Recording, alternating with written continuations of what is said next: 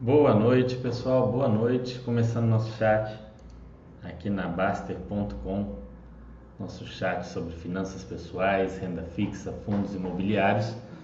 E hoje trazendo o sexto vídeo da série aí, Adeus Previdência, onde eu vou falar com vocês sobre a montagem de carteira, montagem de portfólio.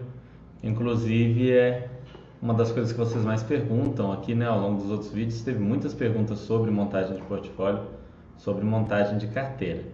Então, eu estou aqui, vou, a gente, como é de praxe, aguarda alguns minutos para o pessoal chegar, receber a notificação. Enquanto isso, vocês podem fazer perguntas, podem bater um papo aí para a gente falar um pouco sobre qualquer assunto aí ligado a, a, a finanças, enfim. O que vocês tiverem de dúvida, a gente pode aí conversar um pouco. Ok? É, quem viu os demais vídeos é, eu comecei falando de finanças pessoais, falei sobre renda fixa, renda variável, sobre dívidas, sobre vários assuntos dentro desse escopo. Depois, é, esses vídeos foram editados dentro da Baster.com. Você que é assinante da Baster, que está ali, participa ali da Baster lá, exclusivamente para assinantes tem a versão editada mais curta desses vídeos tirando alguns pedaços de, de dúvidas, alguma coisa repetitiva ou irrelevante, tem a versão editada dos cinco primeiros vídeos. Você que não viu, vale a pena ver, porque eu trato bem desses pontos básicos iniciais, desses fundamentos das finanças que são essenciais para você ter uma vida financeira equilibrada. Então, quem perdeu os cinco primeiros vídeos, eu recomendo muito que veja. A gente fala de reserva de emergência, dívidas, é, investimentos em renda fixa, investimentos em fundos imobiliários, ações. A gente dá uma passada geral por tudo, explica como essas coisas funcionam, fala um pouco sobre riscos. Eu vou fazer um vídeo só sobre riscos, que eu acho que é, é não sei se vou fazer riscos e erros juntos ou, ou, riscos em um, erros em outro. Eu vou ver o tamanho que vai ficar o conteúdo, porque é, são pontos importantes aí a serem abordados para todo mundo que está começando a investir. Então assistam, vai, ah, mas eu já conheço essa parte básica, Fernando, eu já sei esse, esses pontos básicos de investimentos, de finanças pessoais, já sei dessas coisas, não importa. Vê que você vai reforçar conceitos, vai a, aprender um pouco mais. Eu mesmo gosto de rever esse tipo de conteúdo de tempos em tempos, reler alguma coisa mais básica, mais essencial para reforçar esses pontos em relação a dívidas, em relação à reserva de emergência e tudo mais eu acho que é bem importante. Vamos lá, quem está chegando aqui? Boa noite, Playboy.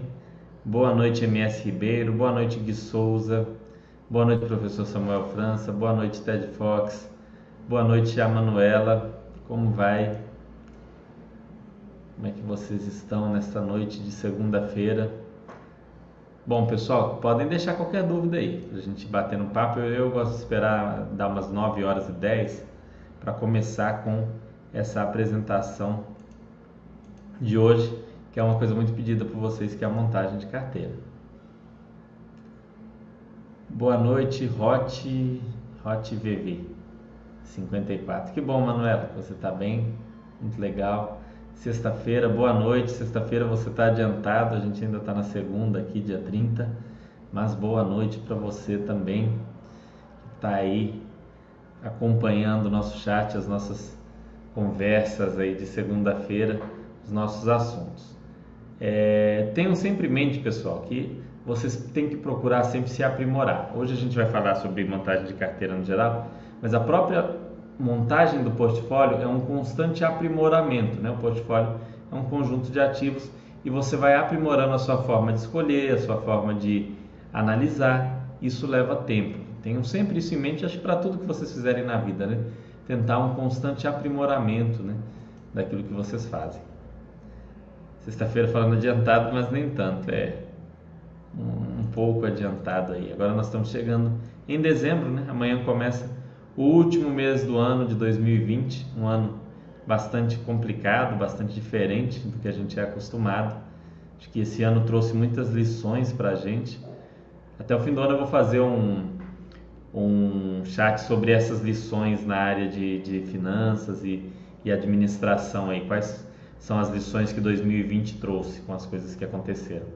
é um tema bem legal aí. Eu quero, ou eu vou trazer no fim de 2020 ou no, no início de 2021, um chat só sobre essa, essa situação aí das as lições de 2020 para quem para quem quer rever aí os pontos mais importantes daquilo que aconteceu em 2020 no, no sentido financeiro, no aspecto financeiro. Fernando, minha análise com o tempo ficou mais simples. Antes eu via vários indicadores, no momento analiso alguns, considero mais importantes. É, Manuela, uma coisa que eu percebo, por exemplo, da minha análise, é que os indicadores perderam peso com o tempo e a história, é, o histórico né, também, assim como a história, como o, o modelo de negócios da empresa ganhou muito peso em detrimento de alguns números frios ao longo do tempo. Isso sou eu, né? Não estou dizendo que é o mais adequado, mas a gente tende a, a mudar mesmo a nossa análise. É, eu gosto muito do, do Phil Fisher, que é um, é um autor de, de, de mercado de ações, um dos grandes investidores da história, um dos professores do Warren Buffett, né, ao lado do Benjamin Graham. Phil Fisher ele fala uma coisa muito interessante, que é o seguinte: se você analisar e entender muito bem a empresa antes de investir, o momento de vender quase sempre vai ser nunca, ou seja, desde que você faça uma análise muito boa antes, depois você não precisa ficar fazendo a análise de novo o tempo todo. Se a análise inicial foi uma coisa muito bem estudada, é muito difícil uma empresa que era boa se tornar muito ruim, ou uma empresa que, que era muito ruim é, virar boa. A gente fala disso o tempo todo sobre a questão dos turnarounds e tudo mais. Então, se você fizer uma escolha e pegar uma empresa que é realmente muito sólida, muito bem organizada, muito bem estruturada, a gente consegue com o histórico aqui da empresa, os releases, ver, por exemplo, qual que é a visão da empresa em relação à dívida, se é uma empresa que se alavanca mais, que se alavanca menos. A gente consegue ver se é uma empresa que, que usa mais o capital de terceiros, a gente consegue ver se é uma empresa que investe mais para crescimento ou se ela é mais conservadora em relação a, a novos negócios é, se é uma empresa que faz um, um, um, um, tipo de negócio muito específico, ou se ela é mais, ela atua em mais áreas e com isso, você fazendo essa análise inicial e entendendo, depois ao longo do tempo acompanhamento, né, com os quadros aqui da Baster fica muito simples. Você começa a ver uma ou outra coisa que você tem que prestar atenção na empresa, mas de resto você fica tranquilo. Então isso é interessante. No caso de ações, no caso de fundos imobiliários, é, agora a gente está tendo fundos com um histórico maior. Lembrando que o mercado de fundos imobiliários ele começou a crescer mesmo há 8, 10 anos atrás, então ainda não tem muitos fundos que a gente pode dizer, nossa, esse fundo tem uma história enorme, eu sei como que esse gestor faz isso ou aquilo, porque um fundo de 2, 3, 4 anos, o gestor ainda pode, é, talvez você não conheça ele tão bem, não, não passou por certas situações, Agora, né, a gente viu é, essa crise ligada ao Covid-19, como, como a gente costuma dizer, quando a maré baixa a gente vê quem está nadando pelado. Né? Então a gente viu como muitas empresas, muitos fundos se comportaram na crise, o que é bem interessante. Eu gosto de ver como essas organizações passam pelas crises, que reforça a sua teoria de investimento inicial ou até mostra, olha, eu investi achando que eles eram assim e na hora da crise desengolou tudo e eles foram para um outro caminho. Então, o momento de crise é um momento legal de testar as nossas teses de investimento. Boa noite, atleta 1980, nosso atleta aí de 40 anos. Como é que vai? Tudo bem? Bom, pessoal, tá chegando aí 9 e 10. Vou entrar no nosso conteúdo. Já até antecipei alguma coisinha, falei alguma coisinha aí de portfólio com base na pergunta aí da, da Manuela, mas eu vou falar mais aqui com vocês sobre esse assunto. Para quem não sabe, carteira ou portfólio é o conjunto de investimentos que a gente tem. É, num mundo ideal, você teria o melhor investimento, seria ele uma ação A ou B, um fundo imobiliário A ou B, é, ou enfim, um título de renda fixa tal, e pronto, você ficaria tranquilo, você tem o melhor investimento você vai ficar rico ali, dali X anos, 10, 20, 15, 20, 30 anos, e tudo bem. Mas a vida real não é assim. Existe uma série de pontos imprevisíveis.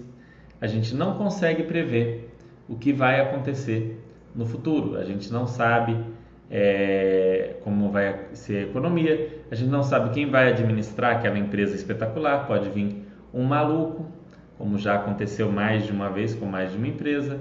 A gente não sabe se os imóveis daquele fundo imobiliário não vão pegar fogo.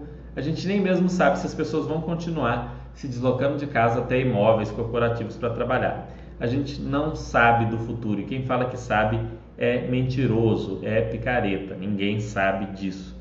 Então, por não saber, é necessário criar um portfólio, montar uma carteira, ter vários investimentos para caso algo dê errado, você esteja protegido com outros investimentos. Então, a gente monta a carteira não é para caso dê certo, é para caso dê errado. Se der certo, melhor se todos os seus ativos forem muito bem, se a sua carteira como um todo der muito certo, maravilha, perfeito, excelente. O ideal é que isso aconteça, mas caso isso não aconteça, você tendo um portfólio, você vai estar numa situação muito mais tranquila, tá? Nos vídeos anteriores, para quem perdeu os cinco primeiros vídeos lá, a gente falou sobre a definição de riqueza, a gente falou sobre reserva de emergência, poupança tesouro selic, dúvidas, né, dívidas, quer dizer, e todos os males associados às dívidas. Falamos sobre o, o seu pior inimigo, sobre o mindset adequado para investir. Falamos sobre reserva de emergência, né, que é o melhor investimento que você pode ter. Falamos sobre imóveis, é, localização, valor, como que procede em relação a aluguéis. Falamos sobre ações, alguns pontos importantes, é, um pouco sobre cotação, dividendos. A gente ainda vai falar mais sobre isso no futuro. Falamos um pouco sobre o Tesouro e IPCA, falamos um pouco sobre fundos imobiliários. Quais os tipos de investimentos, né? Ativos que a gente pode ter numa carteira. Então, antes de montar uma carteira, antes de escolher os ativos, você tem que saber o que, que pode estar nessa carteira, porque senão você monta uma carteira, por exemplo, você coloca lá um, um, título de consórcio, um título de capitalização, e, e, e outras coisas desse tipo que nem são investimentos. Então, se você coloca esse tipo de coisa numa carteira, você não está montando uma carteira de investimentos, você está montando, enfim, você está fazendo outra coisa. Então, você tem que saber quais são os tipos de investimento. E os investimentos a gente pode dividir de maneira geral em reserva financeira, crescimento e geração de caixa. Reserva financeira, por exemplo, renda fixa, ouro, moedas, é aquele dinheiro que você tem ali para você poder tirar comprar alguma coisa ou tirar e suprir alguma situação de emergência, tirar e comprar uma casa, tirar e comprar um carro, é, tirar e fazer uma viagem para o exterior, tirar numa situação extrema. Essa é a reserva financeira. Crescimento são ativos que tendem a ter uma valorização muito acima da inflação. São ativos dos quais você espera é, que ao longo do tempo eles aumentem o poder do seu dinheiro. Vou dar um exemplo. Um exemplo bem simples para vocês entenderem que é um ativo de crescimento. É um ativo em que você coloca hoje um valor onde é passível de você comprar um Gol simples e daqui 10 anos você espera que o dinheiro que você investiu nesse ativo te permita comprar um Toyota Corolla completo, completo um Honda Civic completo. Ou que você compre um apartamento, o dinheiro de um apartamento você colocou no ativo de crescimento.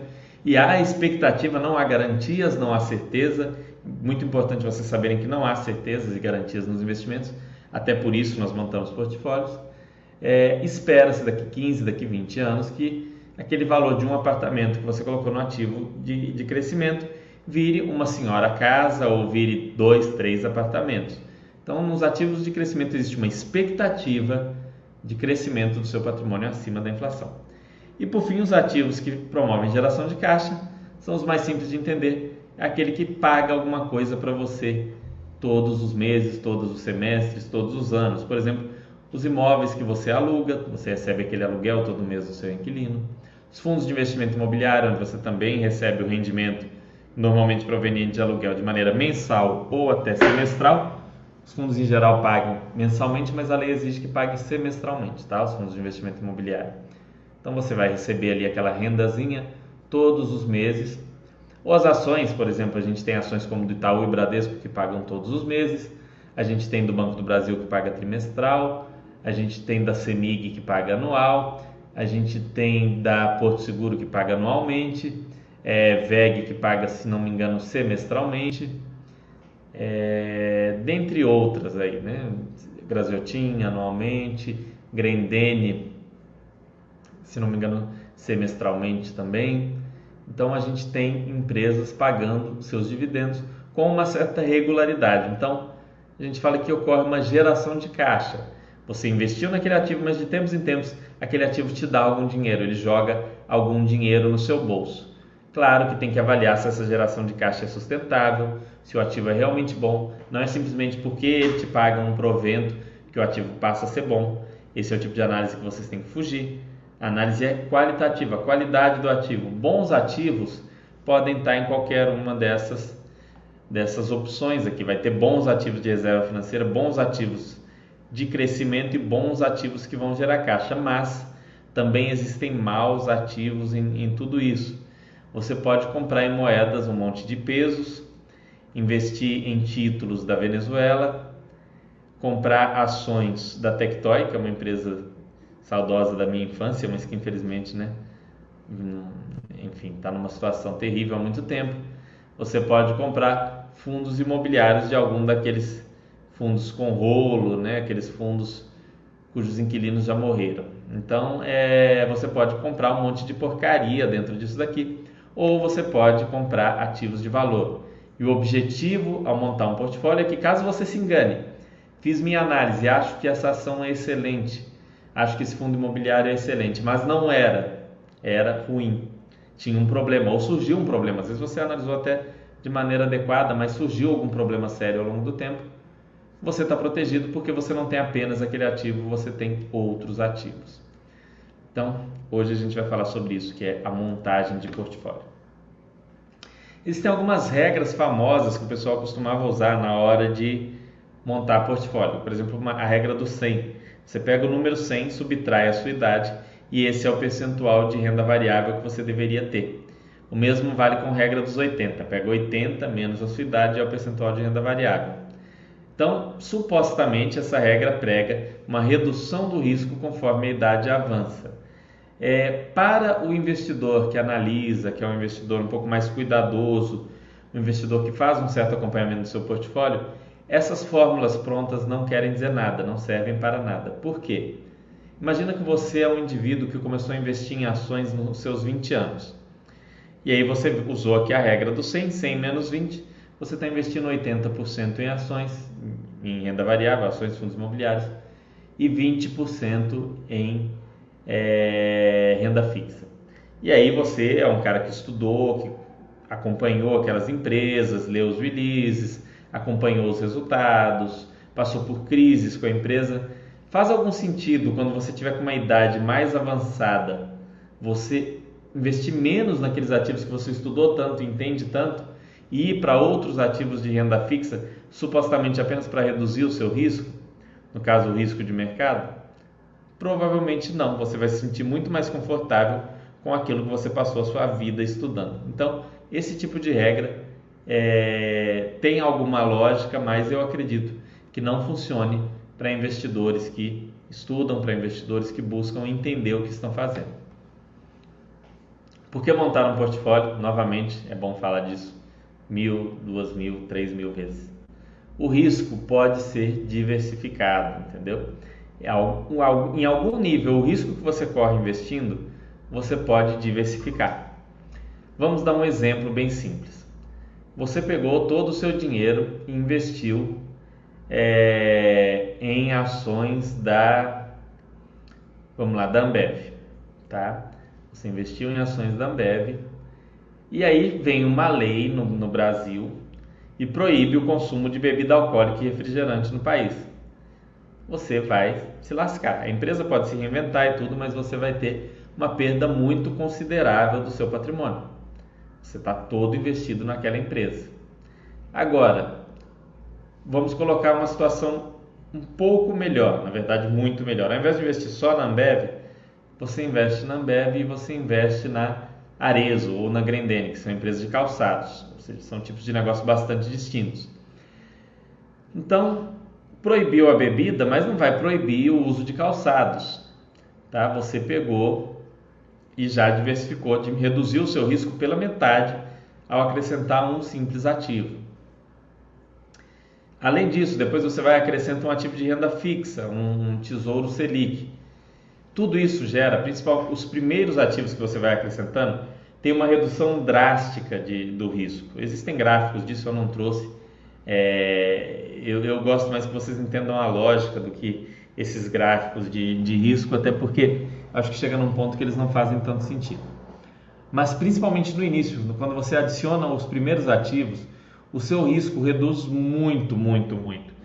E o retorno não necessariamente vai ser reduzido, porque você aumentou um ativo, tá? Ah, aumente, reduz o risco, Fernando, mas reduz o retorno. Essa lógica é verdadeira partindo do pressuposto que o seu primeiro ativo era o melhor ativo possível. Você tinha a melhor ação e aí, além da melhor ação, você colocou uma outra que seria segunda melhor ou outra coisa. O que na prática é muito raro, é muito difícil de acontecer, é muito pouco provável. Então, o seu retorno ao diversificar não necessariamente diminui. Tá? A chance do retorno diminuir é, é, é relativamente pequena, até mesmo porque a chance de você acertar na veia é muito pequena. Contudo, o risco diminui, ponto. O risco diminui, isso é um fato. O retorno diminuir pode acontecer, mas não é certo. Na verdade, eu acho mais provável, se você parar para pensar, que tendo vários ativos você acerte algum muito bom do que você conseguir com um único ativo ou dois únicos ativos ter ativos espetaculares. Então, existe uma tendência de que o seu retorno até mesmo aumente, tá? Na teoria, quando você estuda, inclusive na faculdade, ele pressupõe que você sempre está no melhor ativo possível. Então, se você acrescentou algum outro ativo, o retorno vai cair, mas o risco também cai. O que não é necessariamente verdade. Você acrescentou um outro ativo, é, não há certeza de que esse outro ativo vai performar pior do que o primeiro. Então, ao adicionar mais ativos, a única certeza é que você reduz seu risco. Algo vai dar errado. Em algum momento você vai investir em alguma coisa que vai dar problema. É, seja um fundo imobiliário, seja uma ação, seja algum ativo de renda fixa. Em algum momento algo vai dar errado. E a gente não tem como prever o futuro. Tá? O nosso controle sobre os fatos, sobre aquilo que vai acontecer e sobre, sobre os ativos da nossa carteira, seja sobre o nosso trabalho, sobre essas coisas, é relativamente limitado. A gente não consegue controlar tudo. Então, prever o futuro é totalmente impossível. Eu vou dar um exemplo para vocês muito interessante. O meu avô, ele é, era batateiro, agricultor, plantava, tinha um conhecimento muito grande de agricultura. E chegou num ponto da vida dele, ele não estava já com tanta saúde, resolveu é, aposentar, vendeu a, é, a fazenda dele e resolveu ter uma vida mais tranquila. E aí qual foi a ideia dele, que é uma ideia que muitos têm, que é muito comum? Vou comprar imóveis para alugar, vou alugar imóveis e aí eu vou pegar essa renda dos aluguéis e vou viver. Inicialmente ele pegou, encontrou um, uma rua, uma região da cidade onde ele morava, em que os imóveis estavam num preço atrativo e eram imóveis de qualidade boa, né? qualidade interessante. Então o que, que ele fez? Ele comprou vários imóveis na mesma rua. Ele comprou alguns vários imóveis na mesma rua. Ele não, não seguiu essa lógica nossa aqui de diversificação. Só que ele não, não, não conhecia tão bem aquela região e tudo mais, e depois foi descobrir que a, aquele local específico tinha um problema. Qual era o problema? Ali dava enchente quando tinha uma, é, épocas de chuva muito intensa. Então, tinha chuva muito intensa, dava enchente naquele local, naturalmente, ao descobrir isso, percebeu o porquê daqueles imóveis estarem mais em conta e aí depois vendeu, é, teve ganho em alguns imóveis, perda em outros, mas foi, mas pecou ali pela falta de diversificação. Talvez tivesse comprado um imóvel naquele, naquele local, um, um em outro, um em outro, teria ficado ali mais tranquilo. Então, a diversificação é para proteger a gente do imponderável, de coisas que a gente não sabe que, que vão, que podem acontecer ou que vão acontecer. É, um exemplo. É, isso daqui é um exemplo básico de carteira, tá? Sem contar reserva de emergência. Reserva de emergência a gente falou lá no vídeo 1, vídeo 2, 6 a 12 vezes as suas despesas mensais. numa renda fixa de altíssima liquidez, né? pode ser a própria caderneta de poupança, que é mais simples. É um dinheiro que, se você precisar, se acontecer alguma coisa mais séria, um problema de saúde, um problema de desemprego, um problema estrutural no imóvel, você tem aquele dinheiro para você sacar ali e utilizar, tá? Esse é um exemplo de uma carteira aqui, poderia ter acrescido outras coisas, mas aqui a gente vê, por exemplo, 30% em ações, 60% renda fixa, 10% em fundos imobiliários. A gente podia ter colocado aqui 40% em renda fixa e colocado 10% também em, em estoques, né, em ações lá no exterior, você teria uma carteira ainda mais diversificada. Na medida em que você vai tendo mais ativos, você vai tendo menos risco. Aí, se na carteira de ações você tem 10 ações aqui, 10 a 15 ações, você vai ter 2 a 3% do seu patrimônio em cada ação. Se aqui nos fundos imobiliários você tem 10, você tem 1% do patrimônio em cada fundo imobiliário. Então, seu risco vai reduzindo, vai ficando cada vez menor.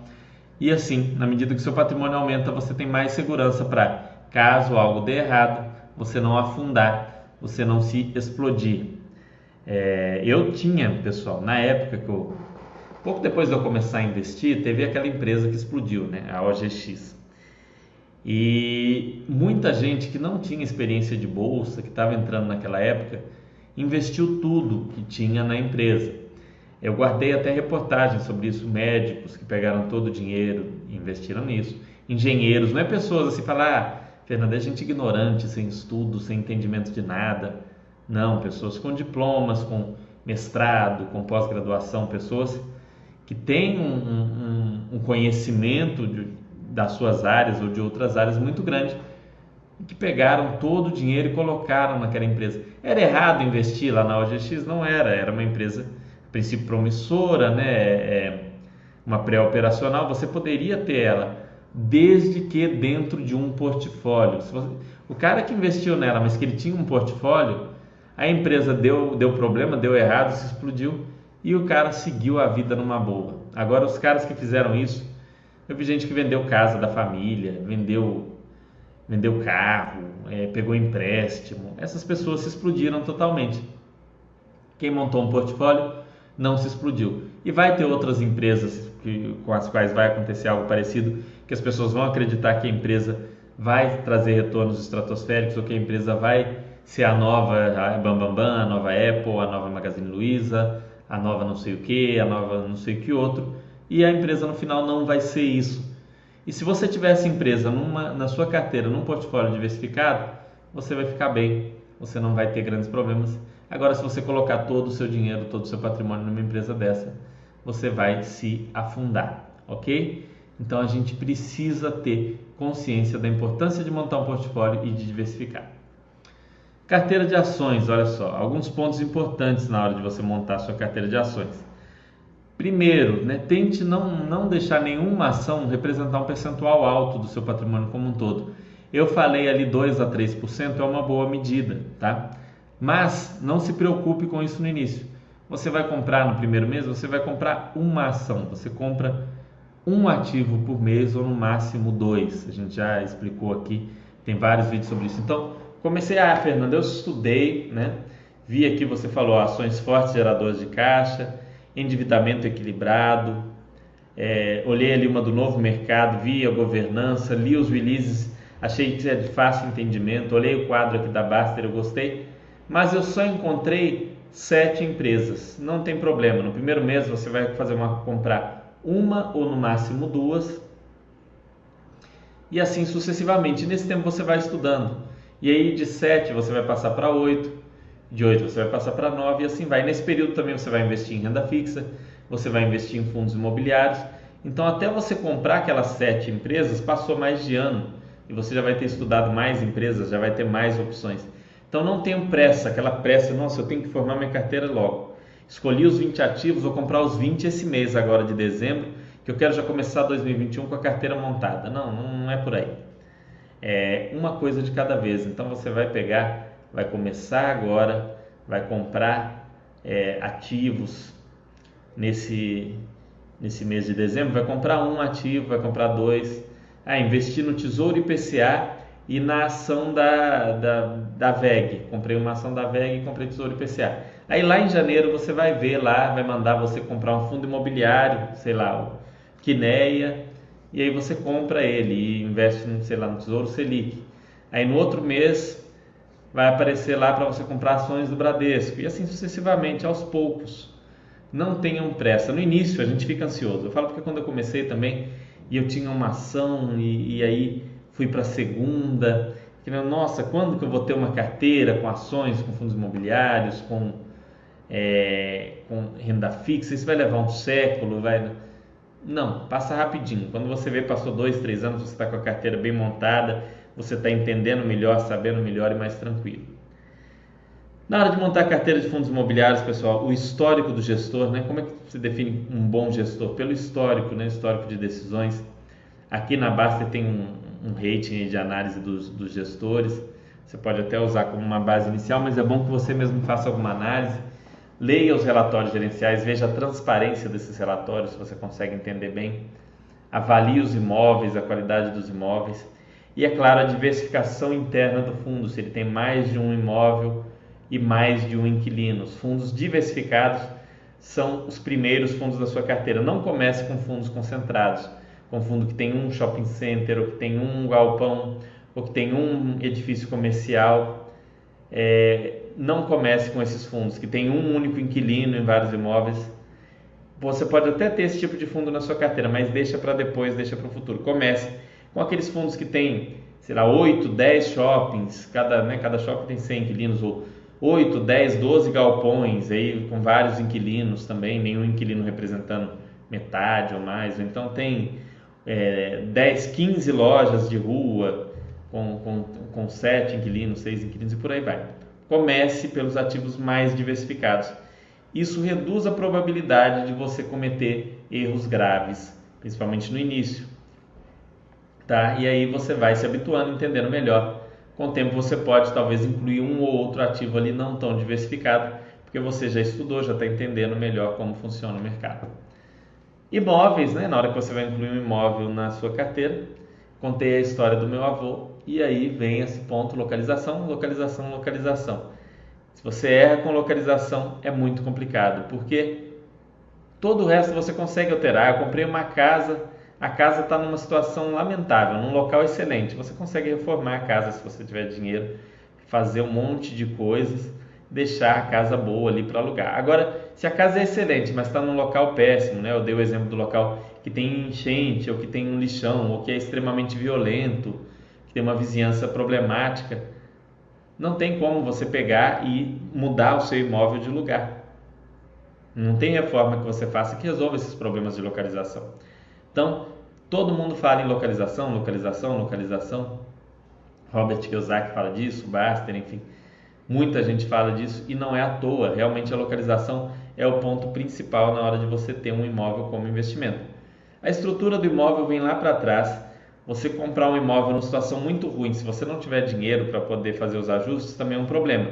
Ah, comprei numa boa localização um imóvel, paguei, vamos lá, 300 mil no imóvel, num local excelente, mas para reformar precisa de mais 200 e eu não tenho nem, nem 10 mil ali para poder colocar nisso.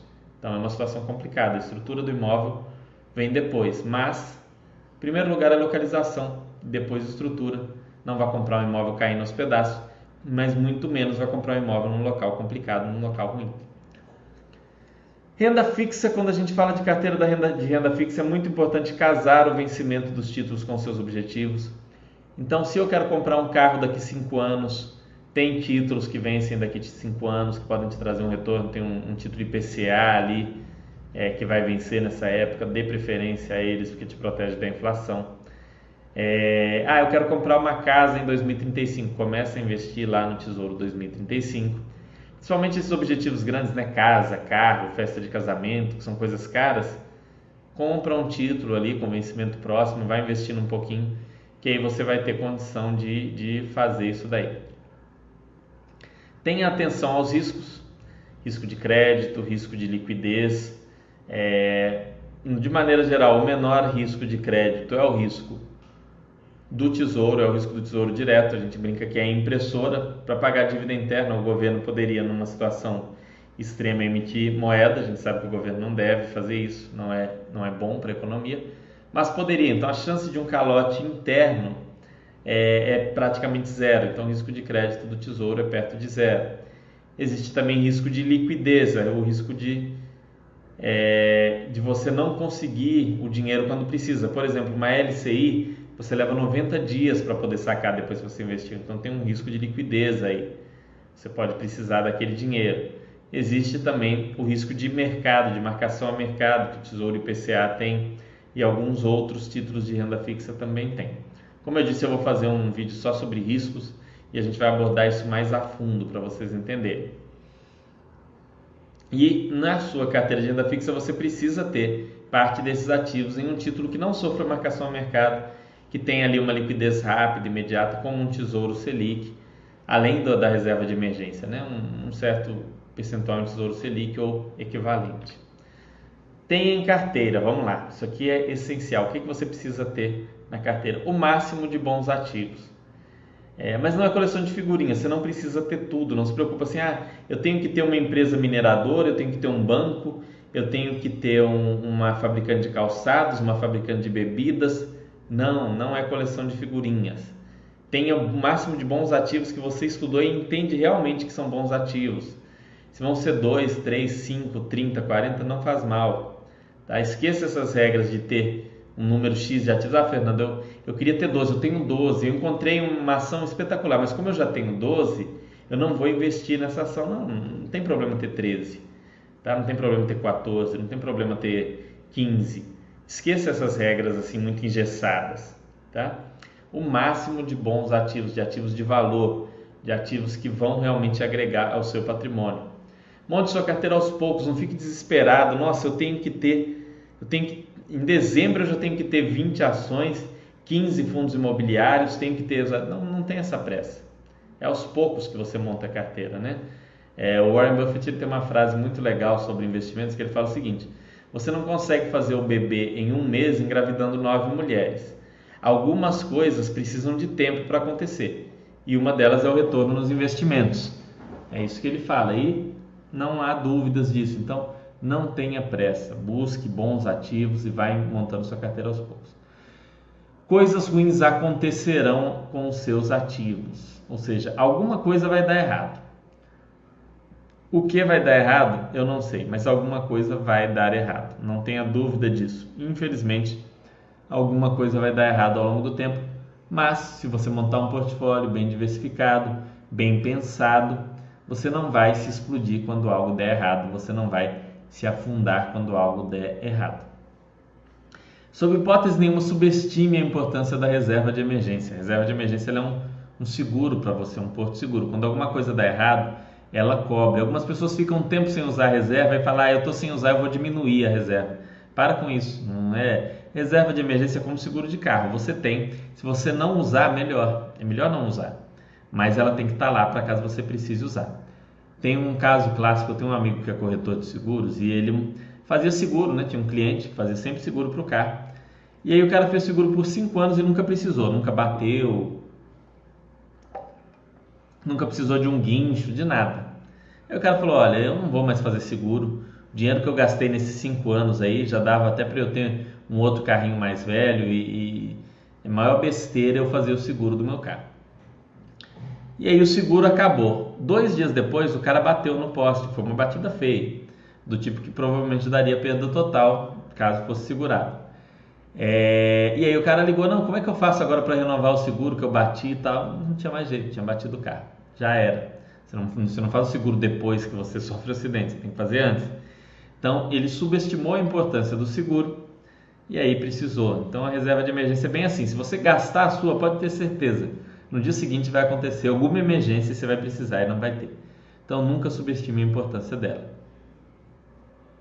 Ignore ou se afaste de palpites. Ah, investe nisso, investe naquilo, compra ações da empresa tal, compra fundos tal. Busque você mesmo estudar e montar sua carteira, tá? Busque você mesmo entender, ter um senso crítico, ter a capacidade de análise e de avaliação para montar a sua própria carteira. Não fique é, preso ou pensando em em, é, em palpites, em opiniões dos outros. Você tem que pensar de maneira independente. Nenhum investidor chega a lugar nenhum sem pensar de maneira independente. Mais importante no estudo é vocês terem na carteira sempre ativos de valor. Preço é aquilo que você paga e valor é o que você leva. Então, preço não é o mais importante, o mais importante é o valor, é a qualidade. É melhor pagar caro por algo bom do que pagar barato por algo que não presta. Né? Isso vale para tudo praticamente na vida. Você prefere comprar uma fruta bonita e, e gostosa por um preço maior ou, ou pegar um, um, um, fruto podre lá e pagar micharia? Então você tem que buscar ativos de valor. Tenha tranquilidade para administrar sua carteira, não pode tirar o seu sono isso daí. Então você tem que ter uma diversificação que te deixe tranquilo. Não se estresse demais com isso. Entenda que os seus investimentos estão ali para te dar tranquilidade, para te gerar paz, para você ficar mais tranquilo. E entenda a carteira e seus ativos. Entenda por que, que eu montei essa carteira. Eu montei essa carteira para ter tranquilidade financeira, para ficar mais tranquilo. Por que, que eu comprei esse ativo? Eu comprei esse ativo porque ele faz sentido, por tal, tal, tal. Saiba por que você está fazendo as coisas. Isso vai te motivar a ter aquela disciplina de aporte mensal, a ter a paciência para esperar os resultados aparecerem, ok? Agora eu vou dar uma olhada aqui nas perguntas de vocês.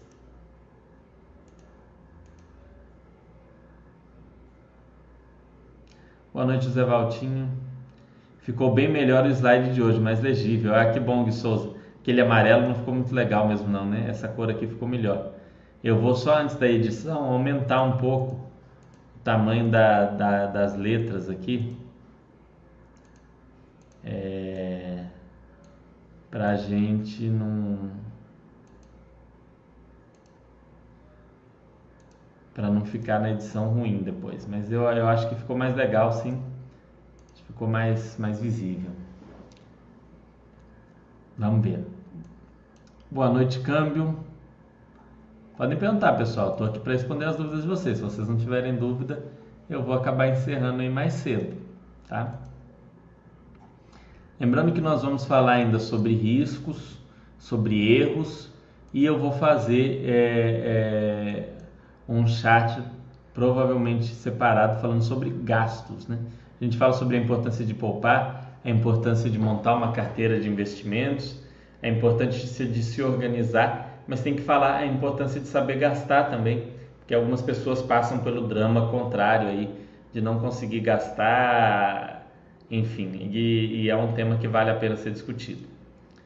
Alguma dúvida, pessoal? Se tiverem dúvida, deixem aqui que a gente, a gente responde. Senão, senão vai ficar. Fernando, com relação à quantidade de ativos, olha só isso daqui. Tem dificuldades em muitos. Prefiro diminuir a diversificação e acompanhar com mais atenção. Estou errado? Olha, Câmbio, errado você não está. Quanto menos ativos você tem, mais você precisa acompanhar de perto, tá? Não só mais você pode, mas mais você precisa. Você tendo mais ativos, se você não acompanha tão de perto e algum dá um problema que você deixa passar, é ok, pá, deu um problema em um ativo, mas eu tinha 40, aquele ali não fez tanta diferença. Agora, se você tem seis ativos e um dá problema, aquele ativo é quase 20% do seu patrimônio. Então aí você tem que ter um acompanhamento bem mais de perto. Eu particularmente não gosto disso, por quê? Porque tem o imponderável, tem coisas que mesmo acompanhando, mesmo lendo release, mesmo lendo fato relevante, mesmo é, vendo os quadros, tem coisas que a gente não descobre até que, que aconteça, que exploda. É, fraudes contábeis, outros tipos de problema que a gente não consegue antecipar. Então eu prefiro uma carteira um pouco mais diversificada, não precisa ser aquela carteira gigantesca, mas uma carteira um pouco mais diversificada, é, ainda que alguns ativos tenham um percentual menor, mas que eu tenha essa tranquilidade de que se eu deixar, deixar passar alguma coisa ou se tiver alguma coisa escondida, eu não vá me afundar por isso. É, fale um pouco mais sobre a simetria de risco e retorno dos ativos de renda variável. Bom, Gui Souza, é, como eu estava falando ali atrás, a renda variável, quanto mais você adiciona ativos, você reduz o risco. É o chamado risco diversificável. Eu usei o exemplo de duas empresas com objetos bastante distintos. mas a gente poderia falar até de outros tipos de investimento, como fundos imobiliários. Contudo, quando você reduz esse risco ao diversificar, existe a teoria de que você traz também uma redução de retorno.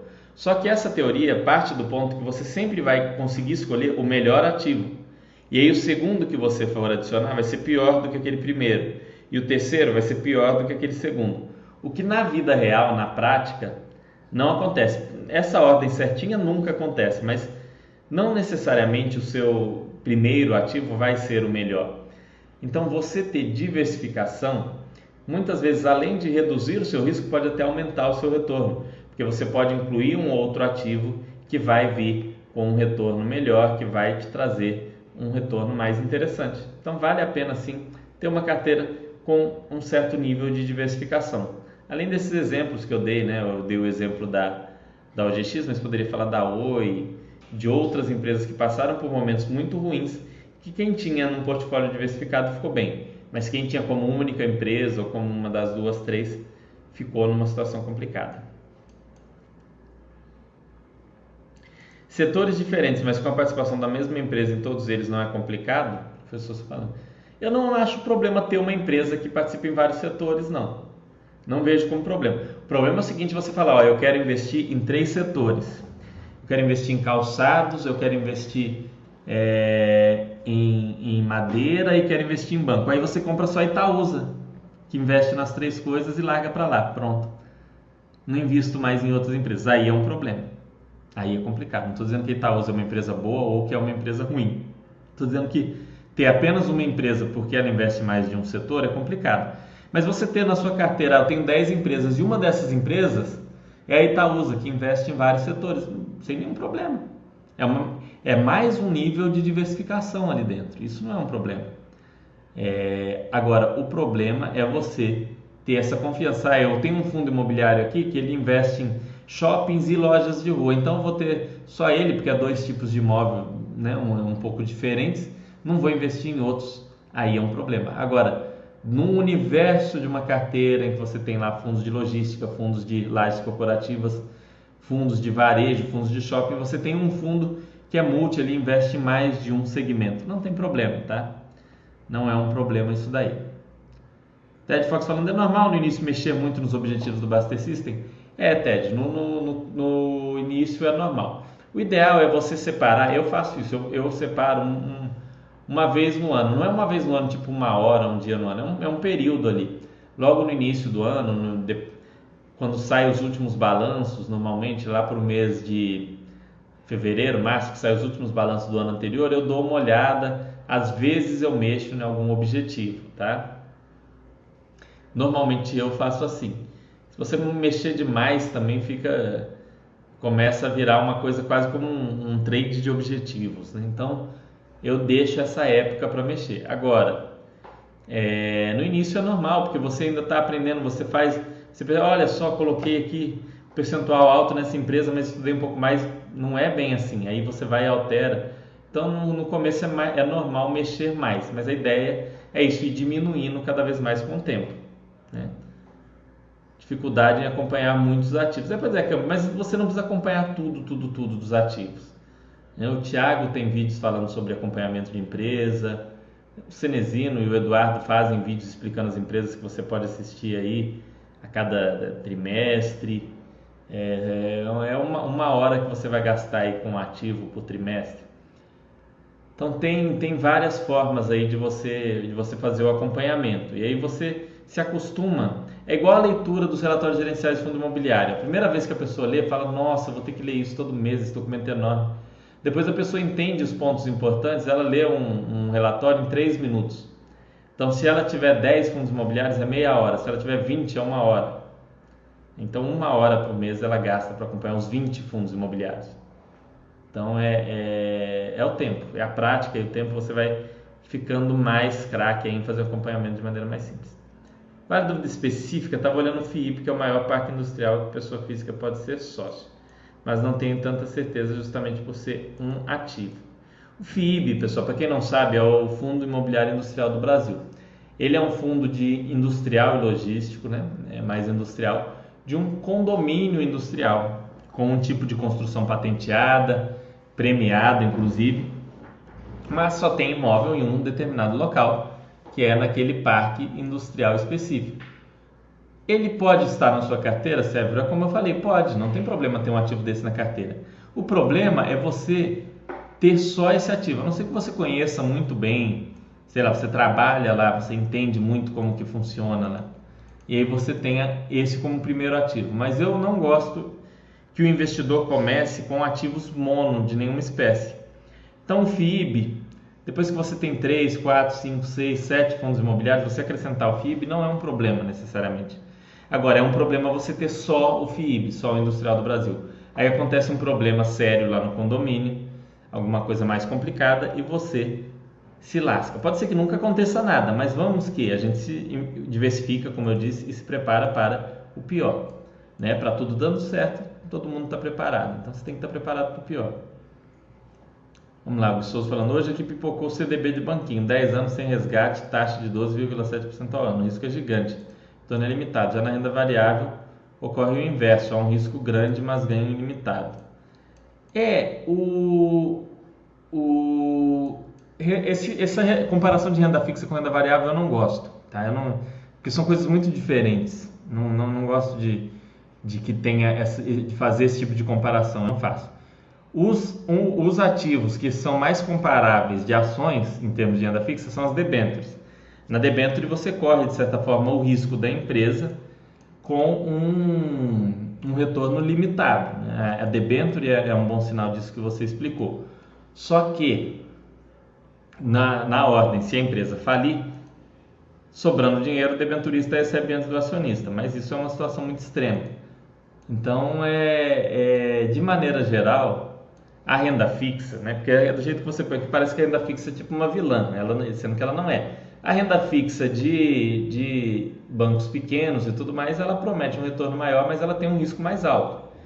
Esse risco mais alto vale a pena? Normalmente não, tá? Porque na renda variável você vai ter um retorno ainda maior e com, com um risco também, claro, maior, mas não tão maior assim.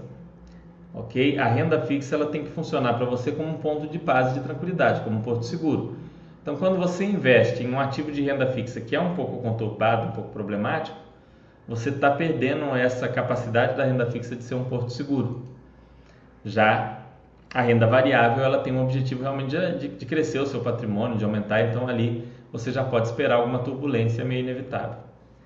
Historicamente, se mostrou um bom FII, mas isso ainda me tira a paz para comprar.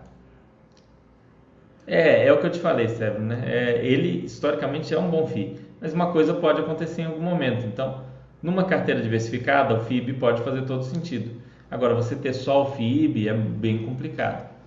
É, se, se quiser saber mais sobre o FIB, tem um, um, chat aqui que eu fiz que eu entrevistei o Sérgio Beleza, que foi quem estruturou o primeiro fundo imobiliário e também quem estruturou o FIB. É, a entrevista foi super bacana, foi a entrevista mais legal que eu já fiz. É, o Sérgio é super legal, assistam aqui, vale muito a pena para quem não viu. Quer aprender mais sobre o fundo imobiliário, o que é um fundo imobiliário, como isso surgiu. Então lá ele, ele conta muito essa história, é muito legal, vale muito a pena assistir. Tá? Então quer saber mais sobre o Industrial do Brasil, assiste lá. Fernando, pela característica do meu negócio, recebo um valor substancial uma vez por ano, ao invés do assalariado, que normalmente recebe um pouco todo mês. Como sugere investir aos poucos nesse caso? Um BR, você pega esse valor, tá? E coloca em algo simples, como uma poupança, por exemplo. E aí você vai fazendo aporte de um dozeavos do valor todo, todo mês. Então, do, do, vamos supor, ah, eu recebi, vamos lá, eu sou um cara que recebo um valor grande por, por mês. Eu recebo 200 mil todo mês de janeiro. E nos outros meses eu recebo um mínimo para o negócio se manter só. Desses 200 mil, eu sei que eu gasto 120 mil para manter minha família. Então sobra 80 mil para eu investir. Aqueles 80 mil eu vou dividir ali e investindo 6.500 todos os meses. Eu investo 6.500 em janeiro, 6.500 em fevereiro, 6.500 em março. Até assim eu vou estar distribuindo e reduzindo principalmente o meu risco de marcação ao mercado. Porque imagina uma pessoa exatamente nessa situação que faça um investimento só por ano e no início desse ano ele pegou e investiu tudo em janeiro ou fevereiro em fundos imobiliários ou em ações. E aí veio o Covid e despencou tudo, mas o cara tinha acabado de fazer o aporte. Aí ele não aportou nesse período de, de queda. Isso para o psicológico, pro psicológico dele pode ser muito ruim. Então fazer essa divisão é muito interessante, ok? É... Aqui, ó, MSB. Fernanda, a questão de só investir em um ativo por mês, porém, quando se investe no exterior e chega um momento que os dividendos são significativos, não compensaria sempre ir comprando estoques? Sempre comprando estoques, quer dizer, imagino. Mesmo? Olha, MS Ribeiro, você pode é, investir em, em dois, três ativos por mês. Eu não vejo sentido em você chegar, por exemplo, ah, lá nos Estados Unidos eu tenho 10 ações, então todo mês eu vou comprar as 10. Isso não tem porquê, tá? É, quando você vai recebendo os seus dividendos lá, você vai investir lá, não precisa esperar o mês que, que, que der para investir lá. Não, você vai e já reinveste. Não tem nenhum problema nisso, tá? É, mesmo que não seja, porque o, dólar vai estar lá parado na conta da corretora, você pega e aporta na próxima ali, no próximo REIT, no próximo, na próxima estoque, não tem problema. O problema é você querer é, comprar tudo de uma vez, isso, esse é é o problema, porque perde aquele efeito do Baster System, do menor delta proporção de você de, de, te proteger das altas e quedas da bolsa, você pegar e querer comprar tudo o tempo todo. Playboy falando que uma reserva de emergência de 12 meses meio que compensaria eu ter 30% em renda fixa? Não, daí, aí é outra coisa, isso aí é carteira de renda fixa. Reserva de emergência, por exemplo, a de 12 meses, o que eu falo, né? Você pode deixar seis meses na poupança e seis meses num tesouro Selic. Aí ok, porque o Selic não tem marcação a mercado. Mas tesouro IPCA não serve para reserva de emergência por causa da marcação a mercado. Então tesouro IPCA é para carteira de renda fixa, ok? Tesouro direto que fazer quando não tem mais o título? Nada, mulher virtuosa. Você aguarda, em algum momento aquele título vai vencer, você vai receber. Por exemplo, parou de negociar o Tesouro Selic 2023, você passa a comprar o Tesouro Selic 2025 foi algo que aconteceu no ano passado. Aí você passa a comprar. Ah, mas e o que eu tinha? Deixa lá, vai vencer, você vai receber. E aí você reaplica. É, no caso do Selic, você reaplica de uma vez. No caso do IPCA, você vai fazendo aportes aos poucos, né? É, enfim, aí você vai vendo o que, que é mais interessante. MS Ribeiro aqui falando devido ao problema de repatriar os não é MS Ribeiro eu eu vou dar o meu exemplo o que eu invisto no exterior eu não tenho tanto investimento no exterior mas o que eu tenho lá fica lá, não volta. Né? Só vai voltar realmente se for uma situação de necessidade extrema. Dinheiro de lá é reinvestido lá, não volta. Né? Isso é porque você vai ter que pagar taxas e tudo mais só, então é só em caso de necessidade mesmo que aquele dinheiro volta. Ou, claro, vou, vou viajar lá para os Estados Unidos, aí uso, posso usar aquele dividendo com um cartão de débito, uma coisa assim para pagar minhas despesas.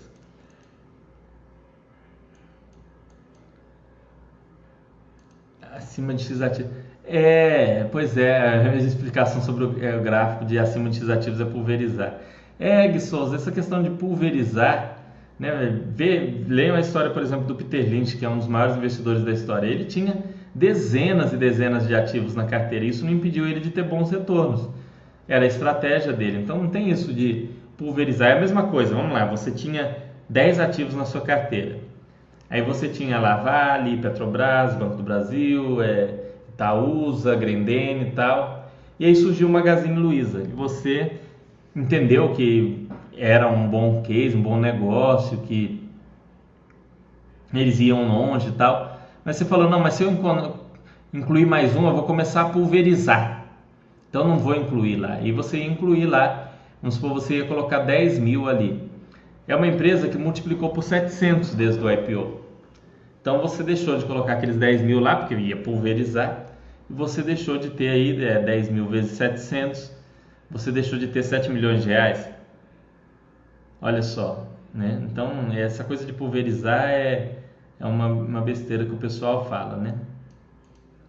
Fernando, boa noite. Para quem tem reserva de emergência grande, algo dentro de uns dois anos de custo, precisa ter renda fixa? Olha, a renda fixa, Diego, ele tem um efeito psicológico muito importante. É... Ele tem um efeito muito importante para os momentos de bolsa em queda, porque a gente pensa assim, a ah, bolsa em queda, Fernando, eu passei agora para 2020, a bolsa despencou aí, fevereiro, março até maio aí tava, ficou, ficou uma queda danada, eu já estou preparado, não tá? Porque a bolsa às vezes fica em queda anos, dois anos, três anos, fica de lado cai, sobe um pouquinho, depois cai de novo, fica de lado, 5 anos, até 10 anos. E para o cara que não tem renda fixa, ele tem mais dificuldade de passar bem por esses momentos. Além de tudo, ter renda fixa nesses momentos, a renda fixa ela te ajuda a, aquele, aquele processo do Baster System, porque se a bolsa está caindo e você tem renda fixa, o, o, Baster System ele vai te forçar ali a aportar na bolsa, mesmo naquele momento que você talvez ficasse meio assim, é, o Baster System vai mandar, olha, aporta na bolsa porque está desequilibrado, você está com um percentual muito alto em renda fixa.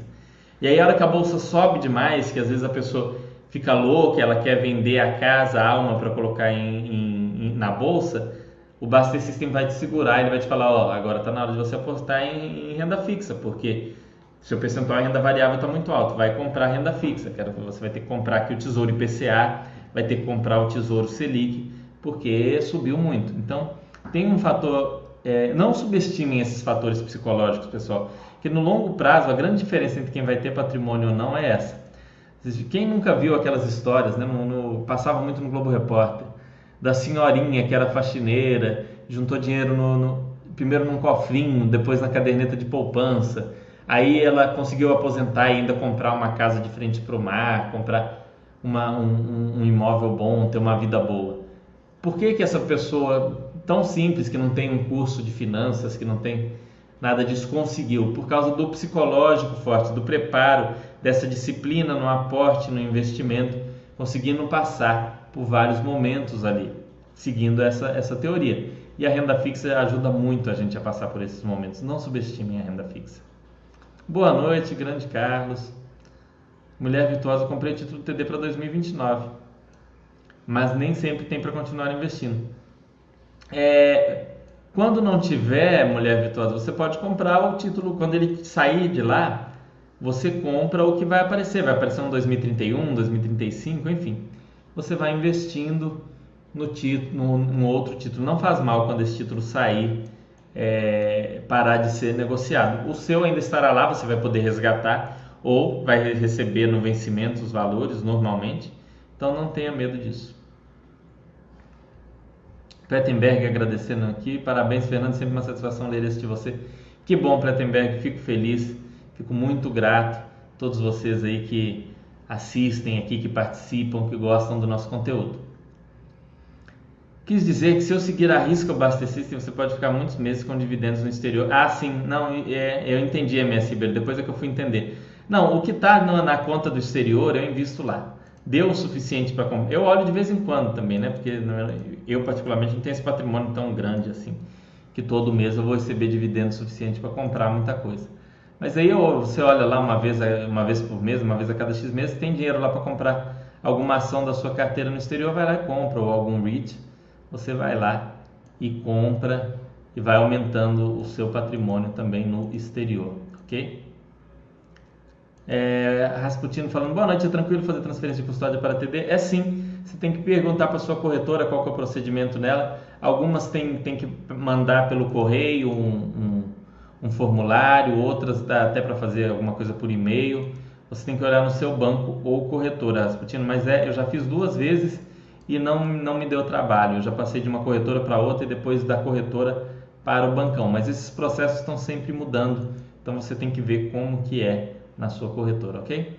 Bom, pessoal, agradeço a participação de vocês. Chat hoje teve muita gente, fico muito feliz. 167 pessoas aqui. Espero que tenha agradado a vocês e agregado conhecimento a vocês. Vocês entendam a importância de diversificação, a importância de ter um portfólio, não achar que vão ter o melhor ativo, o melhor investimento e que vai resolver tudo, porque infelizmente na vida real é muito difícil, é muito pouco provável que vocês consigam isso. Agora, montando um portfólio é bastante provável que no futuro vocês tenham um patrimônio interessante e mais tranquilidade financeira, ok? Muito obrigado, uma ótima semana para vocês e até a semana que vem, quando eu vou vir aí tratando dos problemas, né, dos riscos, dos erros, que são aquelas coisas que a gente não gosta muito, mas que a gente precisa saber para a gente não fazer. Né? É, a gente tem que saber que de certos erros, de certos riscos, para a gente não cair nas armadilhas, ok? Um grande abraço e uma boa semana para vocês.